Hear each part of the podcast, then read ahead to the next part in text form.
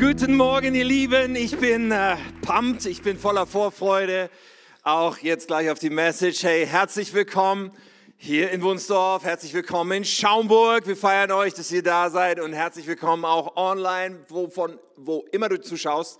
Es ist gut, dass wir uns miteinander verbinden können, miteinander als Kirche unterwegs sein können, auch gerade aktuell in einer spannenden Predigtreihe. Und wir haben ja diese Reihe Gott, Geld und ich eine Reihe, Premiere, denke ich, die sich an einem Buch orientiert oder die stark verzahnt ist mit einem Buch.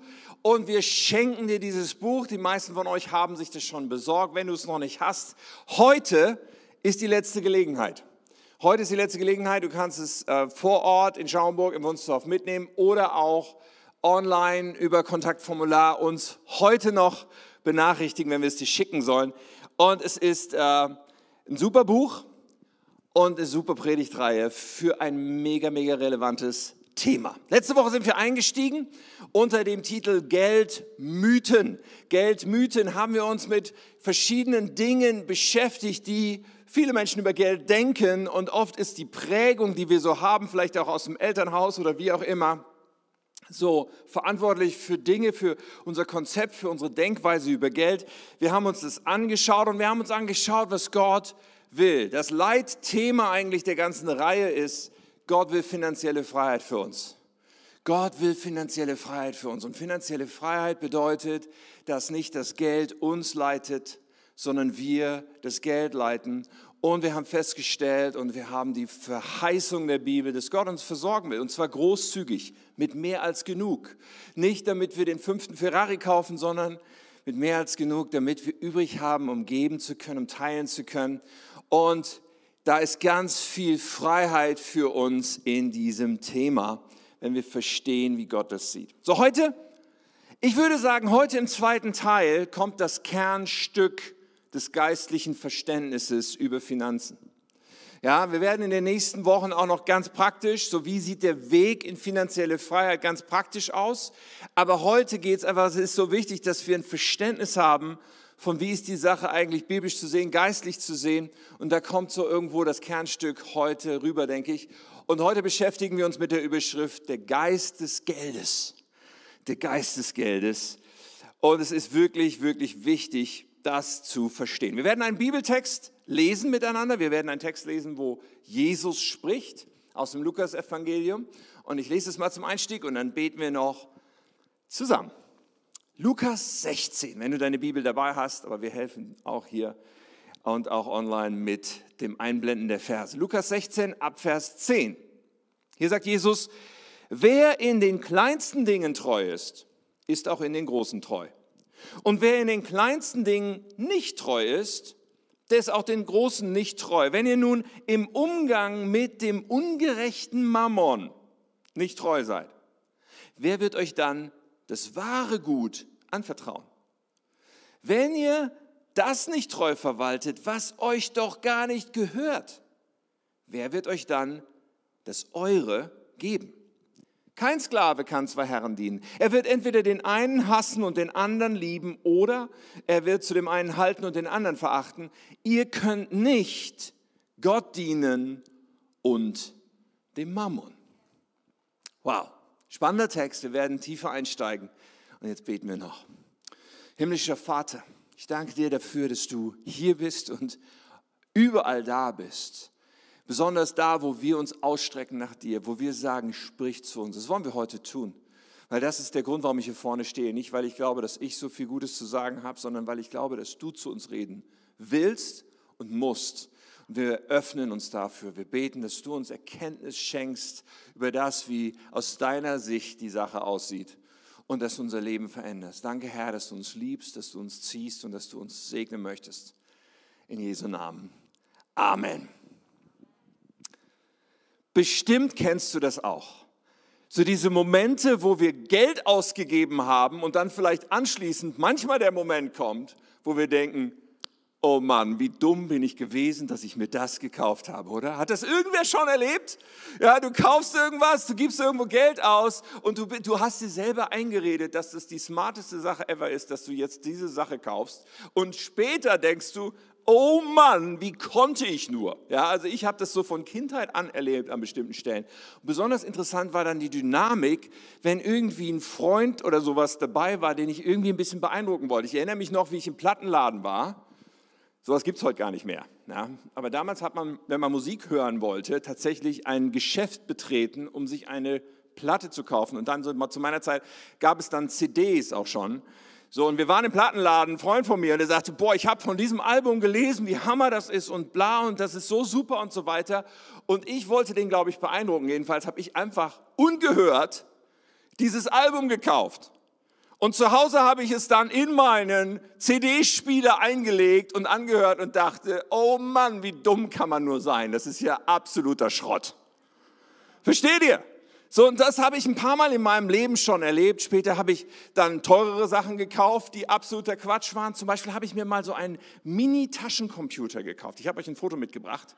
So sah das Ding aus. Der ist wirklich sehr klein. Der ist so, so groß und wie drei Tafeln Schokolade übereinander, ja.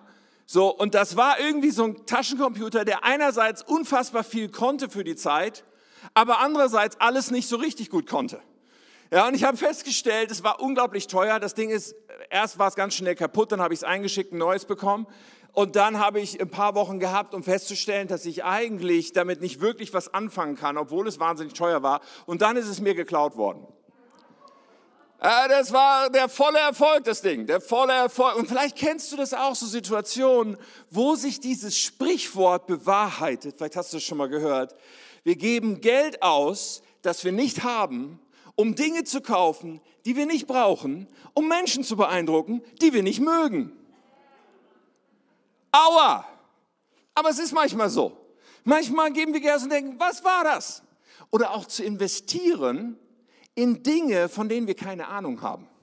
Also versteht mich richtig, investieren ist grundsätzlich eine wirklich äh, eine Sache, die, die gut ist, aber wenn wir von etwas keinen Plan, zum Beispiel äh, äh, als junger Mensch, als ich das erste Mal Erfahrung gemacht habe mit Aktien, Maria hat vorhin gesagt, lass uns in Aktien investieren. Naja, meine ersten Erfahrungen mit Aktien waren nicht so positiv. Das war so die Zeit von, von Dotcom und New Economy, neue, ja, äh, äh, diese Zeit, wo viele äh, am neuen Markt, viele Unternehmen quasi an den Aktienmarkt gegangen sind und Freunde von mir sagten, boah, da kann man ganz viel Geld machen, ganz schnell.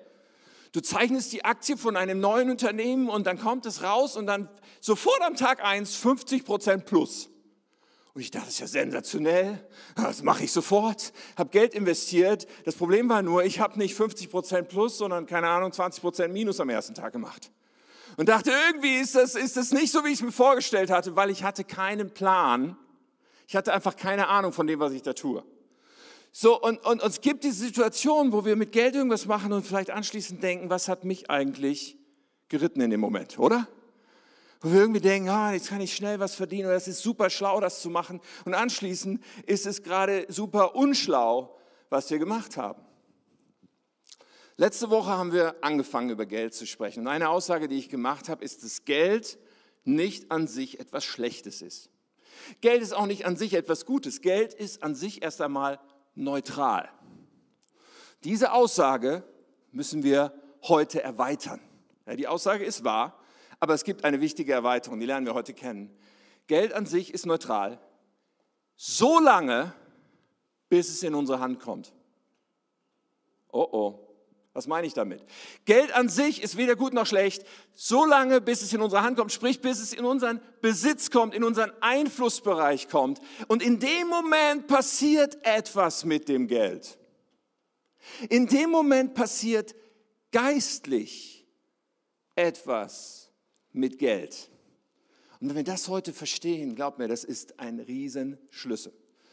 Nun, wir müssen vielleicht erstmal einen kleinen Exkurs machen. Bevor ich das so richtig äh, erkläre, wie das mit Geld funktioniert, muss ich vielleicht erstmal erklären, was ich damit meine, dass geistlich etwas passiert. So, das Wort geistlich ist ja vielleicht nicht für jeden so selbst erklären. Deswegen, wir machen einen kleinen Exkurs, okay?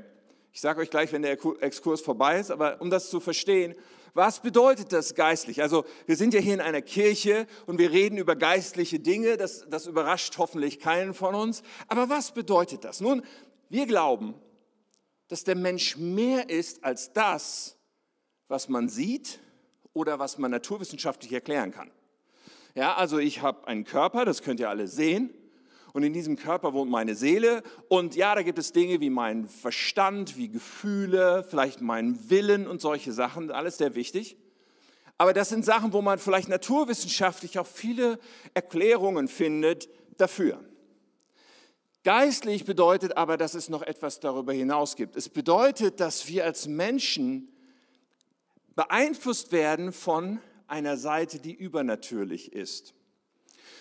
Und eine Art, wie das geschehen kann, ist ganz einfach, wenn Gott in unserem Leben wirkt. Natürlich reden wir hier über Gott. Gott ist Geist. Wenn Gott unser Leben beeinflusst, dann passiert es in der Regel auf geistliche Art und Weise. So Gott möchte unser Leben beeinflussen. Gott möchte unser Denken prägen. Gott möchte, möchte uns seinen Weg zeigen. So, das ist unsere Überzeugung. Bei Gott ist es aber so, dass er das vor allem dann tut, wenn wir ihn einladen, es zu tun. Gott sucht Freiwillige, er zwingt sich uns nicht auf. Wir dürfen sagen, Gott, ich möchte, dass du in mein Leben kommst. Das würde das ganz, ganz konkret bedeuten, dass Jesus Christus, ich lade dich ein in mein Leben als meinen Herrn und meinen Retter. Ich will dir nachfolgen. Ich will, dass du mich beeinflusst. Ich will, dass du mein Denken prägst. So, das ist dann etwas, was geistlich passiert. Wir laden ihn ein. Der Heilige Geist, ja, Gott kommt in, in der Weise, dass er als Heiliger Geist in unserem Leben einzieht und uns beeinflusst. Nun, es kann aber sein, dass ein Mensch das nicht glaubt. Vielleicht hörst du diese Worte gerade und denkst, was für ein, was für ein Blödsinn oder so. So, wir sind nicht gezwungen, das zu glauben. Jeder kann auch sagen, ich glaube das nicht und kann sogar sagen, ma, ich bin lieber mein eigener Herr. Statt zu sagen, Gott soll beeinflussen, sage ich, ich bin mein eigener Herr. Das Ding ist nur, dass die Bibel sehr klar ist und wir überzeugt sind, das bedeutet nicht, dass da kein geistlicher Einfluss stattfinden würde. Denn es gibt noch eine andere Seite. Es gibt noch einen Gegenspieler Gottes. Auch der versucht geistlich Einfluss zu nehmen in unserem Leben. Und wenn wir sagen, Gott interessiert mich nicht, ich bin mein eigener Herr, sind wir nicht etwa auf neutralem Grund, sondern dann ist die Tür weit offen für einen anderen Einfluss, nämlich den des Widersachers Gottes in unserem Leben. Und zwar egal, ob wir das wollen oder nicht egal ob wir uns dessen bewusst sind oder nicht. Die Bibel nennt diese geistliche Gegenseite, diesen Gegenspieler Gottes, den Teufel, den Satan. So, und das kann man auch karikieren mit Hörnchen drauf und, äh, und irgendwelchen Bildchen, die man sich vorstellt, aber es ist sehr real, dass es nicht nur Gott gibt, sondern einen Widersacher Gottes, der unser Leben beeinflussen will. So, in, in der Bibel wird das einmal einer Gruppe von Christen, nämlich der Gemeinde in Ephesus, folgendermaßen erklärt, wie ihr Zustand war, bevor sie Christus zu ihrem Herrn gemacht haben. Ja? Also wie der Zustand ist ohne Jesus als Herrn, wird da erklärt, Epheser 2, Vers 2, da sagt Paulus, ihr habt genauso in der Sünde gelebt wie der Rest der Welt. Heißt mit anderen Worten, also in der Sünde gelebt muss man auch erklären, das bedeutet, ihr habt gesagt, ich bin mein eigener Herr. Das ist im Grunde genommen der Kern davon, ja, um es kurz und einfach zu erklären. Ihr habt genauso in der Sünde gelebt wie der Rest der Welt. Und dann gibt es die geistliche Folge dessen, die er jetzt beschreibt, nämlich beherrscht von Satan der im Machtbereich der Luft regiert. Er ist der Geist, der in den Herzen derer wirkt, die Gott nicht gehorchen wollen. Total faszinierend. Ich meine, niemand ist gezwungen, das zu glauben, okay? Du kannst sagen, das ist ja alles Blödsinn.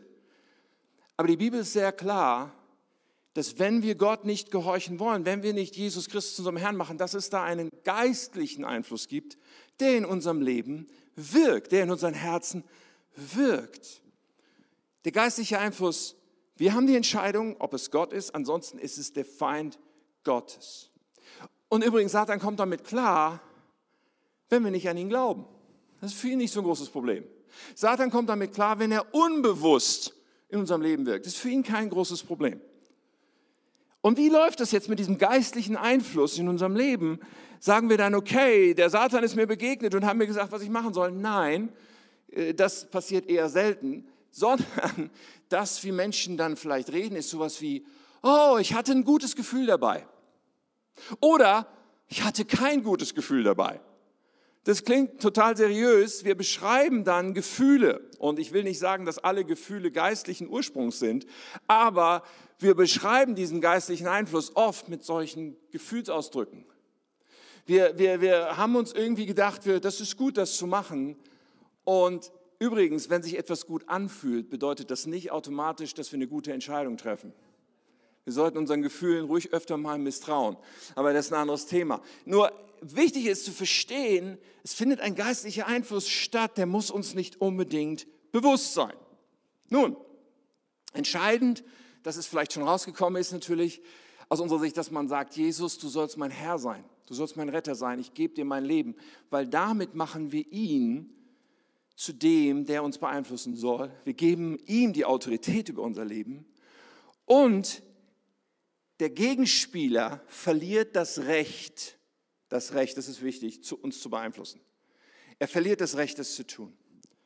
So, jetzt kommt der Knackpunkt, weil man könnte jetzt sagen, okay, damit kommen wir unter den Einfluss von Jesus, unter den Einfluss Gottes und damit sind wir in allen Bereichen unseres Lebens hundertprozentig frei. Aber genau da ist der Knackpunkt.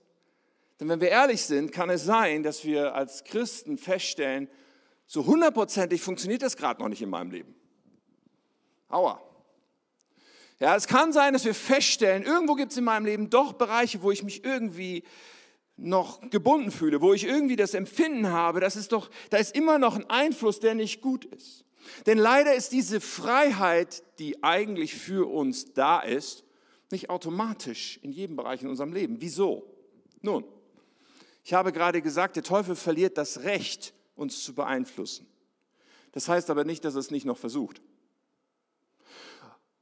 Die Bibel benutzt das Bild von einem Sklaven, der freigekauft wird. Wir sind der Sklave. Ja.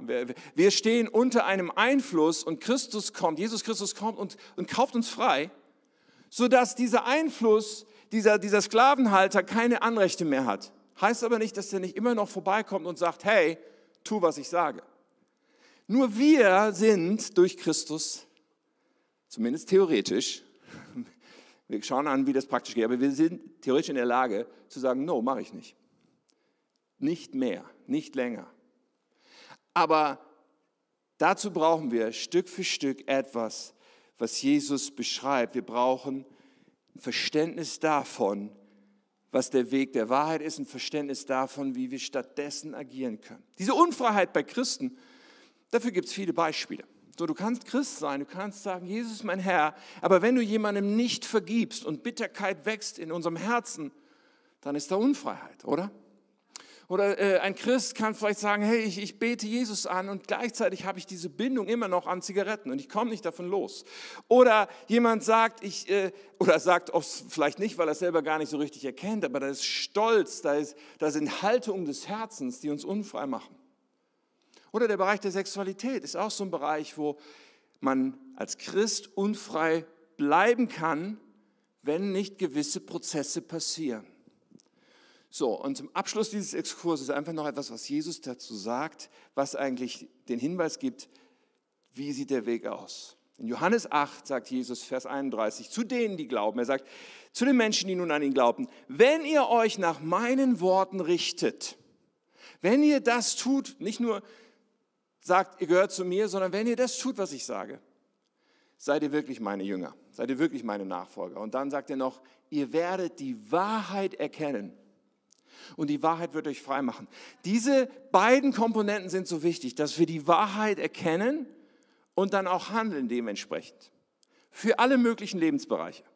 So, das war der Exkurs, ja. Wir haben jetzt darüber geredet, was für geistlichen Einfluss es in unserem Leben geben kann und dass es nicht unbedingt Gott sein muss, der uns geistlich beeinflusst und dass die Erkenntnis von Wahrheit wichtig ist und dann handeln entsprechend. Okay? So wichtig. Zurück zum Thema Geld. Denn auch der Bereich der Finanzen kann genauso ein Bereich sein, wo wir geistlich unfrei sein können. Obwohl wir sagen, Jesus, du bist mein Herr, du bist mein Retter, ich bete dich an. Und es mag ein Schock sein, meine Beschäftigung mit dem Thema, auch über Jahre, lässt mich überzeugt sein, dass die Mehrheit aller Christen sowie die Mehrheit aller Menschen geistlich nicht frei sind in dem Bereich. Weil wir, glaube ich, viel zu wenig Erkenntnis oft haben über das, was an geistlichen Zusammenhängen dort passiert. Das Neue Testament, also die Mehrheit der Menschen, das ist vielleicht ein Schock, aber das Neue Testament hat ein paar besonders extreme, besonders krasse Beispiele dafür auf Lager. Und vielleicht kennst du diese Beispiele. Ein Beispiel wäre Judas. Ja, wir wissen, Judas, das ist der Jünger, der drei Jahre mit Jesus unterwegs war und ihn dann verraten hat. Für was hat er ihn verraten? Für Geld. Man hat ihm Geld, eine hohe Summe Geld gezahlt und Geld war so wie die offene Tür in seinem Leben, wodurch der Satan ihn benutzen konnte. Wahnsinnig krass, oder? Und ganz ehrlich, ich glaube, dass Judas die drei Jahre lang Jesus nachfolgen wollte. Der war nicht drei Jahre dabei nach dem Motto Undercover, Undercover. Ja, keiner weiß es, was ich wirklich denke, aber eigentlich will ich Jesus verraten. Nein. Der war eigentlich ein Jünger wie die anderen. Aber er hatte in seinem Leben ein Problem. Er hatte in seinem Leben eine Bindung. Er hatte in seinem Leben eine Unfreiheit und die betraf das Geld. Das deutete sich schon vorher an. Johannes 12, da steht, Judas Iskariot, einer seiner Jünger, war ein Dieb und führte die Kasse der Jünger und entwendete hin und wieder etwas Geld für den eigenen Bedarf. Sehen wir hier was? Wir sehen, dass Finanzen ein Bereich war in seinem Leben, wo der Teufel eine offene Tür hatte, wo es einen Einfluss des Bösen gab in sein Leben und ultimativ führte das zur Katastrophe für Judas. Wir sehen das auch in anderen Beispielen. Da gibt es diese Geschichte von Ananias und Sapphira in Apostelgeschichte 5. Ich werde es heute nicht lesen, du kannst es mal in Ruhe lesen. Es ist schockierend. Da ist ein Ehepaar in der ersten Kirche und ich meine, da die Zeiten, die waren der Hammer. Die Kirche war voll on fire für Jesus. Und viele Leute haben große Summen Geld gespendet, damit auch die Armen versorgt waren und so weiter. Und Ananias und Sapphira sagen, boah, das ist ja Hammer. Und, und so. Und dann verkaufen sie etwas von ihrem Besitz. Sie haben ein Grundstück, was sie nicht brauchen. Sie verkaufen das für eine große Summe Geld. Und dann kommen sie in die Kirche und sagen, wir spenden alles Geld, was wir für dieses Grundstück bekommen haben. Petrus fragt extra nochmal nach, ist das wirklich alles? Sagen, ja, alles. Fakt war nur, es war nicht alles. Sie hatten einen Teil an die Seite getan und, und diesen anderen Teil wollten sie nun geben, aber sie haben gesagt, das ist alles, was wir bekommen haben. Und sie haben eine drastische Folge davon. Lest die Geschichte mal. Der Punkt ist aber der, hätten sie, war das nicht okay, dass sie nur einen Teil gespendet haben? An sich schon. Sie hätten sogar gar nichts zu geben brauchen. Sie hätten auch sagen können, okay, das Grundstück haben wir verkauft, jetzt kaufen wir uns einen Ferrari. Zu dumm, dass es damals noch keine Ferrari-Händler in Israel gab. Aber sie, sie hätten mit dem Geld im Grunde machen können, was sie wollen. Das Problem war nicht, dass sie nicht alles gegeben haben, sondern das Problem war, dass sie gesagt haben, das ist aber alles. Das Problem war ihre Heuchelei. Sie wollten großzügig erscheinen, großzügiger, als sie wirklich waren. Krass. Also es gibt finanzielle Unfreiheit sogar bei Menschen, die mit Jesus unterwegs sind. Und wir müssen unbedingt etwas verstehen. Sobald Geld in unsere Hand kommt, in unseren Einfluss, in unseren Besitz kommt, passiert geistlich etwas damit. Und das wollen wir heute anschauen. Konkret, entweder unterstellen wir Geld, was in unseren Besitz kommt, in dem Moment der Autorität Gottes, oder es kommt unter eine andere Autorität, unter einen anderen geistlichen Einfluss. Und Jesus gibt diesem geistlichen Einfluss einen Namen. Und er sagt, das ist die Macht des Mammon. Wir haben in dem Text heute das gelesen, ich lese nochmal Vers 13, wo Jesus sagt, kein Sklave kann zwei Herren dienen, er wird den einen hassen, den anderen lieben und so weiter. Ihr könnt nicht Gott dienen und dem Mammon. Jesus benennt hier etwas. Was, was, was ist Mammon? Mammon ist ein Geist, ein geistlicher Einfluss aus dem Machtbereich Satans. Es ist ein geistlicher Einfluss in unser Leben. Und dieser Spirit, dieser Geist will, dass wir ihm dienen. Das ist die ganze Absicht dahin. Das ist ein Ziel. Und ich glaube tatsächlich, dass er auch uns Christen unter seinem kontrollierenden Einfluss haben kann, dass es auf viele Christen zutrifft. Es ist ein großer Unterschied, ob wir sagen können, wir haben Geld oder sagen müssen, Geld hat uns. Das Ziel von Mammon ist uns zu beeinflussen. Geld verliert seine Neutralität, wenn wir es in die Hand bekommen. Es wird auf jeden Fall, Geld dient dann immer einem von zwei möglichen Herren.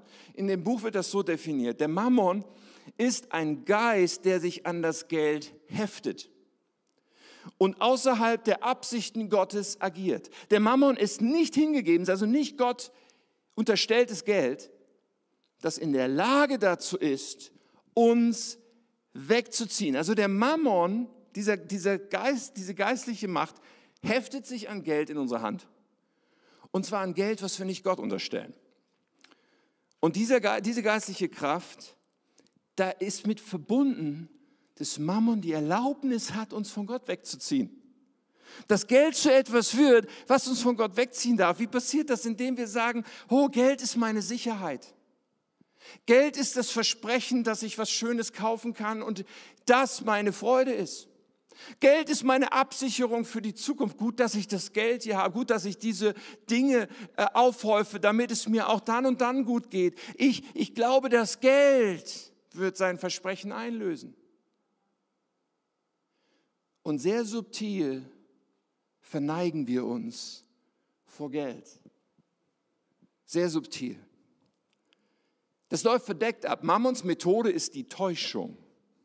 Mammons Methode ist die Täuschung. Und wenn wir getäuscht werden, merken wir nicht, dass wir getäuscht werden. Das ist das Wesen von Täuschung. Wir merken nicht, wenn wir getäuscht werden. Und Geld ist ein göttliches Testfeld. Das ist total wichtig, dass wir das mitnehmen. Geld ist ein göttliches Testfeld. Wir werden es nächste Woche vertiefen. Aber äh, sozusagen den Anfang davon heute. Geld ist ein göttliches Testfeld. Jesus sagt in Vers 11, wenn ihr nun im Umgang mit dem ungerechten Mammon nicht treu seid, also Test, wenn ihr im Umgang mit dem ungerechten Mammon nicht treu seid, wer wird euch dann das wahre Gut anvertrauen? Was meint Jesus wohl mit dem wahren Gut?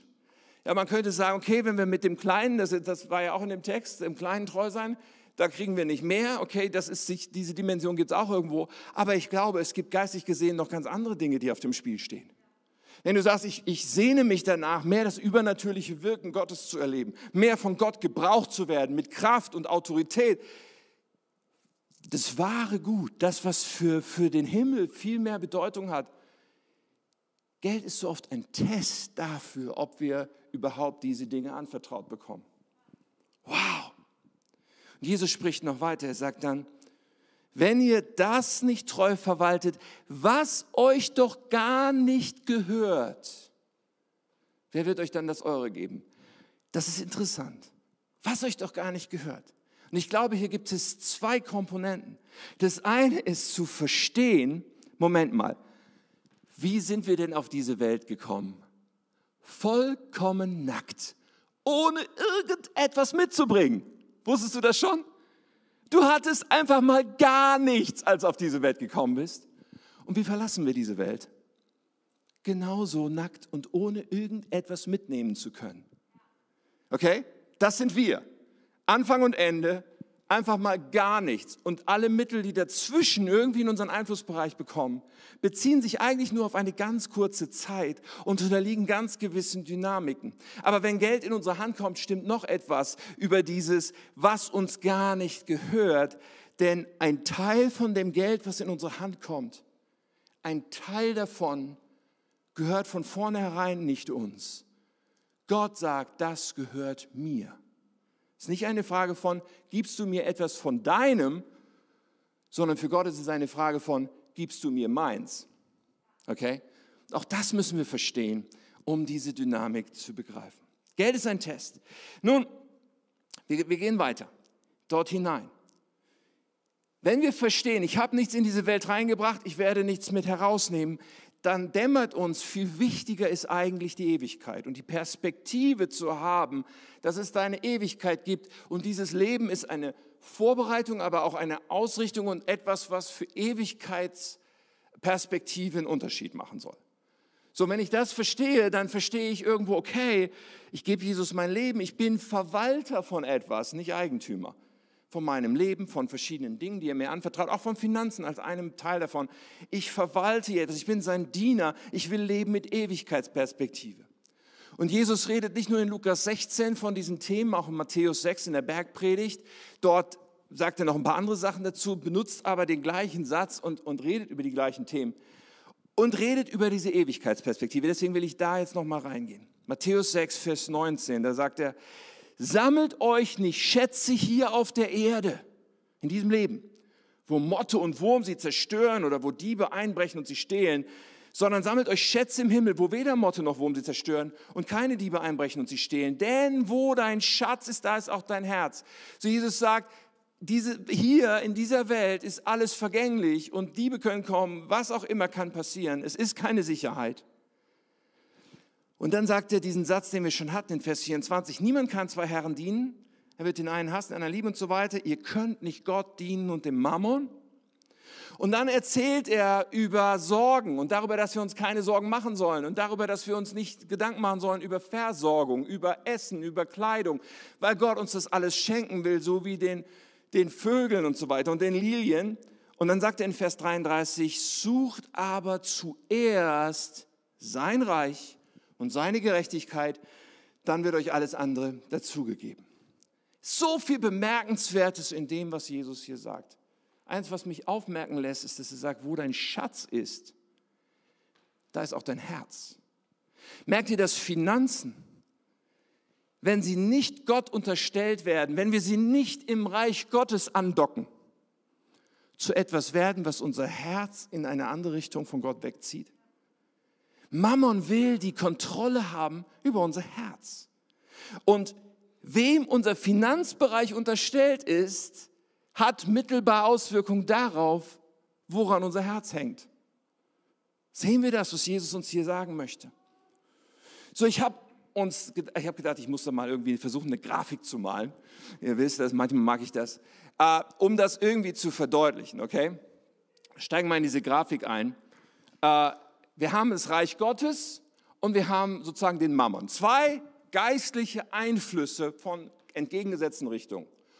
Und Reich Gottes will uns beeinflussen, wenn wir ganz bewusst sagen, wir unterstellen uns dem, aber Mammon will auch, greift auch nach uns, will uns beeinflussen. So dazwischen ist unser Einflussbereich. Nächstes Bild. Unser Einflussbereich liegt dazwischen und die Frage ist jetzt, wohin wird es gehen? Wird das Reich, wird, wird Mammon diesen Einflussbereich bekommen? Ich glaube, das habe ich auf dem nächsten Bild. Ja, wird das, wird unser Einflussbereich unter die Autorität Mammons kommen oder wird unser Einflussbereich unter die Autorität des Reiches Gottes kommen? Und zwar entscheidet sich das immer dann, wenn Geld in unseren Einflussbereich kommt, in unsere Hand, in unseren Besitz kommt. Und Jesus, er macht deutlich, was der Schlüssel ist. Der Schlüssel nicht nur für Versorgung mit allem, was wir brauchen und darüber hinaus, sondern der Schlüssel für Freiheit. Der Schlüssel dafür, dass das Reich Gottes der Einfluss ist auf unser Leben, auf unser Herz, auf unsere Finanzen. Er sagt es in Vers 33, was wir gerade gelesen haben. Sucht aber zuerst sein Reich und seine Gerechtigkeit. Ja, bei, bei Luther heißt es, trachtet aber zuerst. Ja, meint das Gleiche. Dann wird euch alles andere dazugegeben. Also mit anderen Worten, im zuerst entscheidet sich etwas, was alles andere betrifft. In unserer Grafik, um dahin zurückzukehren, das zuerst entscheidet, unter welchem Einfluss der Rest steht. Geld kommt rein, was passiert zuerst, hat Einfluss auf alles andere. Es hat Einfluss auf, wo ist dieser, dieser Kringel? Ist es das Reich Gottes, was diesen Einfluss hat? Zuerst heißt, dass wir zuerst Gott das geben, was er als sein Eigentum betrachtet. Betrachtet das nicht als etwas, worüber wir eigentlich eine freie Entscheidung haben, obwohl wir eine freie Entscheidung haben, ob wir nämlich treu sind, das ist unsere Entscheidung. Aber er betrachtet diese ersten 10 Prozent, dieses zuerst, betrachtet er als sein Eigentum. Die ersten 10 Prozent von dem, was reinkommt, gehört nicht uns. Wir werden das noch näher anschauen. Aber mit diesen ersten, mit dem zuerst, mit dem zuerst unterstellen wir Gott, seinem Reich, seinem Segen alles. Oder, wenn wir da nicht treu sind mit dem, was uns gar nicht gehört, dann unterstellen wir es nicht Gott. Die Auswirkung ist klar, Mammon bekommt Zugriff. So für unser Leitthema. Was ist unser Leitthema? Der Weg zu finanzieller Freiheit.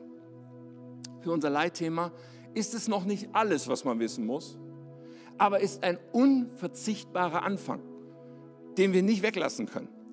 Wenn wir finanzielle Freiheit erleben wollen, müssen wir verstehen, dass erstmal die geistlichen Machtverhältnisse, die Autoritätsverhältnisse klar sein müssen. Und das entscheidet sich ihm zuerst. Und ja, dann ist auch alles andere noch wichtig. Dann ist auch wichtig, dass wir auf alles andere mal genauer schauen und uns überlegen, finanzielle Freiheit, was bedeutet das in Bezug auf alles andere? Ja, in dem Buch gibt es diese Begriffe säen und sparen und ausgeben. Wir werden das in den nächsten Wochen noch anschauen. So, natürlich ist für finanzielle Freiheit immer noch wichtig, nach dem zuerst, ob wir großzügig sind. Großzügigkeit beginnt nämlich erst danach. Der Zehnte hat noch nichts mit Großzügigkeit zu tun. Also das Säen für eine Ernte. Es ist auch wichtig, ob wir Klarheit haben über unsere Finanzen, über unsere Ausgaben und irgendwie Klarheit haben von was, wie viel geht wohin und ist das, ist das so, wie wir Prioritäten setzen wollen.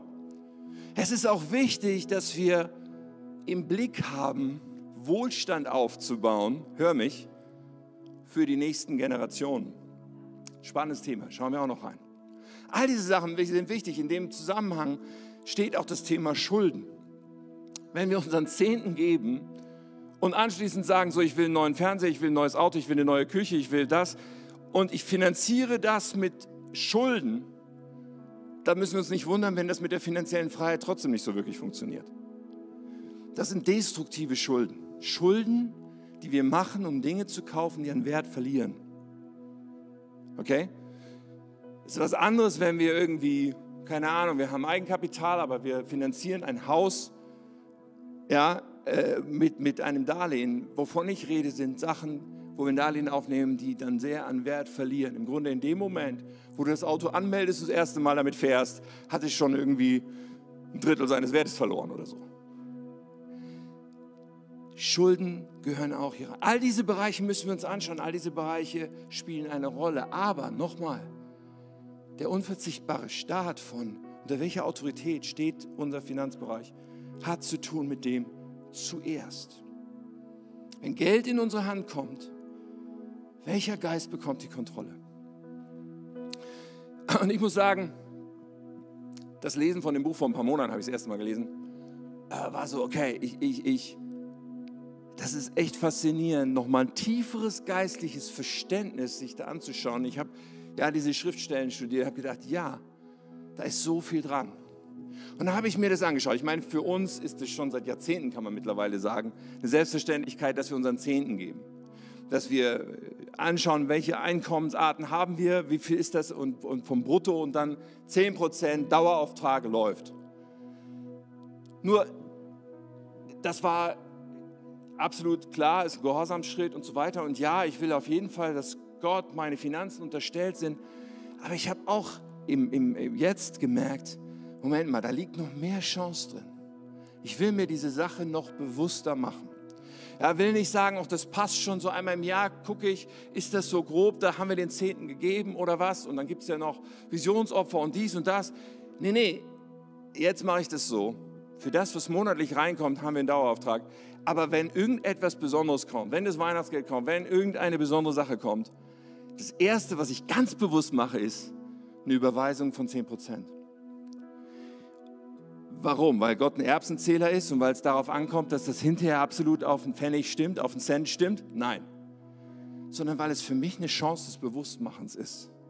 Und eine Chance auch zu verstehen, okay, das ist der Zehnte, das gehört Gott. Und jetzt habe ich das, was mir anvertraut ist. Und wenn ich darüber hinausgebe, dann sähe ich eine Saat. Wie gesagt, das werden wir noch anschauen. Für mich war das einfach hilfreich, hier nochmal reinzuschauen, weil die geistliche Dynamik dahinter so kostbar ist, wenn wir die verstehen. So kostbar ist. Das Erste, das zuerst entscheidet darüber. Nun, ich weiß nicht, wenn du diese Zusammenhänge anschaust, und diesen Startpunkt finanziellen Freiheit anschaust, wo stehst du damit? Damit will ich auf die Zielgerade kommen. Wo stehst du damit? Und bei einer großen Anzahl von Menschen, die jetzt zuschauen und hier sind und so weiter, ich glaube, es gibt sehr unterschiedliche Fälle. Vielleicht ist es für dich, wie es für mich war, schon lange klar, Zehnten geben, keine Sache, haben wir irgendwie mal festgelegt, läuft. Das ist super. Vielleicht wird dann das alles andere anschauen noch mehr Punkte für dich beinhalten. Aber ich glaube, es kann auch so sein, dass du in Bezug auf den Zehnten vom geistlichen Verständnis noch ein paar äh, Feintuning-Momente erleben kannst. Aber es kann auch sein, dass du woanders stehst und sagst, nee, das ist nicht meine Gewohnheit, 10% zu geben. Und es ist auch nicht mein Verständnis gewesen, welche geistliche Auswirkung das auf meine Finanzen hat. Vielleicht hast du aber jetzt einen Moment und heute einen Moment der Überführung, einen Moment, wo du merkst, Moment mal, da ist ein Riesenthema, wo mir die geistliche Erkenntnis gefehlt hat. Aber da ist ein Riesenthema, wo ich jetzt unbedingt hinein will in die Wege Gottes. Und wenn das bei dir so ist, dann gibt es immer noch die Möglichkeit, es gibt A, die Möglichkeit, dass du sagst, okay, ich ändere das heute, ich richte den Dauerauftrag ein, ich schaue mir das an, ich mache das. Aber es kann auch sein, dass du diese Worte hörst und sagst, wie denn bitte? Dass du gerade so ein bisschen Panik bekommst und denkst, wie soll, ja, es geht nicht, rein, rein mathematisch, jetzt plötzlich anzufangen, 10% zu geben, das ist doch völlig unmöglich. Ich muss jeden Cent umdrehen. Es ist so eng finanziell, das kann doch gar nicht funktionieren. Vielleicht ist es sogar so, dass du sagst, ja, und ich habe leider schon diese Schulden. Die kann ich nicht einfach wegschnipsen. Offensichtlich braucht es für den einen oder anderen an diesem Punkt mehr, als zu sagen, okay, ich, ich richte einen Dauerauftrag ein, fertig. Verstehe ich. So und trotzdem glaube ich so sehr, dass Gott für dich Freiheit will und dir seine Hand entgegenstreckt und sagt, machst du dich mit mir auf den Weg. Der Weg beginnt immer damit, dass wir unser Herz klar machen. Das heißt, der Weg beginnt damit, dass wir beten und sagen, Gott, es tut mir leid. Ich kehre um. Ich will, dass meine Finanzen wie mein ganzes Leben unter deiner Herrschaft stehen. Das, das im Gebet von ganzem Herzen als erstes klar zu machen. So, und dann braucht es mehr. Dann braucht es vielleicht diesen Moment, wo wir uns hinsetzen und uns alles mal vor Augen führen uns alle unsere Finanzen mal richtig, das wie es läuft, transparent zu machen. Wenn du sagst, boah, das überfordert mich, ich weiß nicht, wie das geht, hey, dann such dir doch jemanden, den du vertraust und bitte ihn dir zu helfen. Das Thema darf auch mal ans Licht. So such dir jemanden, dich zu unterstützen und dann mal alles aufzuschreiben. Was kommt rein an Finanzen, egal woher? Und war, wofür gebe ich das eigentlich aus? Und vielleicht muss man das auch mal äh, tracken und, und mit der Zeit dann wirklich richtig klar kriegen, so laufen meine Finanzen. Ist-Zustand. Und daneben mal aufzuschreiben, wie sollte es eigentlich sein, wenn ich nochmal auf dem weißen Blatt Papier anfangen könnte. So, und dann kommt da diese Lücke, dann hast du den Ist-Zustand und so, wie es sein sollte. Und dann sagst du, aber wie komme ich jetzt von da nach da? Und ich glaube so sehr, dass wir im Gebet und gerne mit Beratung diesen großen Schritt dann aufteilen können in kleine Schritte die wir Stück für Stück gehen. Vielleicht kannst du nicht 10% geben, vielleicht kannst du 1% geben oder 2% geben. Mit dem Ziel, irgendwann den nächsten Schritt zu gehen auf 3% und auf 4%. Wenn es Schulden sind, zu sagen, was sind meine Schritte, so schnell wie möglich diese Schulden loszuwerden und keine neuen Schulden zu machen. Und sich all das genau anzuschauen und betend eine Strategie zu überlegen für die Schritte von dieser Seite auf die andere Seite, nämlich sagen zu können, meine Finanzen unterstehen der Autorität Gottes. So, das ist ein ziemliches Brett. Ich habe das auch in der Vorbereitung gemerkt, dass das geistlich ein ziemliches Brett ist, weil das, was ich hier anspreche, ist nicht nur etwas, was wir vom Verstand verstehen, sondern etwas, wo es darum geht, wer Einfluss und Autorität letztlich auf unser Herz nehmen darf. Und das ist eine sehr ernste Angelegenheit, die man nur verstehen kann, wenn man sagt, Jesus, du sollst in meinem Leben regieren. Und jetzt möchte ich einfach mit uns beten und möchte dir anbieten, dass du Gott eine Antwort gibst. Wo immer du stehst. Aber dass heute dieser Punkt ist, wo entweder unterstrichen oder erstmals klar gemacht wird. Jesus, ich möchte unter deiner Autorität sein mit allem, auch mit meinen Finanzen. Und wo du vielleicht heute Gott versprichst, ich werde jetzt Schritte gehen. Ich werde mir Hilfe suchen, mehr nötig, aber ich werde die Schritte gehen, die du mir heute zeigst. So wollen wir gemeinsam jetzt beten. Oh himmlischer Vater, ich danke dir. Ich danke dir, dass du voller Liebe bist, voller Gnade, voller Barmherzigkeit, dass du ausgestreckte Hände hast, auch dann, wenn wir uns verlaufen oder dann, wenn wir irgendwo etwas nicht richtig gemacht haben. Du möchtest uns auf deinen Weg des Lebens bringen, auf deinen Weg der Freiheit bringen. Herr, und wenn wir das in deinem Licht anschauen, was du sagst über Mammon, wenn wir anschauen, Jesus, was du sagst über Treue, über Freiheit, wollen wir dir sagen, Herr, wir wollen in unserem Leben genau das und nichts anderes. Wir wollen vollkommene Freiheit von dem Geist des Mammon und von irgendwelchen Einflüssen des Feindes. Wir wollen, dass alles deiner Autorität unterstellt ist. Herr, wo heute Menschen das hören und sagen, es tut mir leid, weiß ich, dass du vergibst. Da, wo wir von Herzen zu dir kommen und dich bitten um Vergebung und umkehren von unseren Wegen. So, ich bete aber auch, Geist Gottes, dass du kommst mit, mit den Punkten, wie wir jetzt, ja, wie jeder jetzt Schritte gehen kann an dem Punkt, wo er steht, um in deine Freiheit hineinzukommen. Wir ehren dich. Ehren dich, Jesus. Du hast Freiheit für uns. In Jesu Namen. Ich möchte uns mal einladen, aufzustehen und einfach mal in diesen Chorus zu gehen. Und ja, wir können vielleicht nicht singen, wenn du vor Ort im Gottesdienst bist, aber du kannst die Worte aussprechen, du kannst auch dein eigenes Gebet sprechen in diesem Moment und Gott ausdrücken, dass er regieren soll in deinem Leben.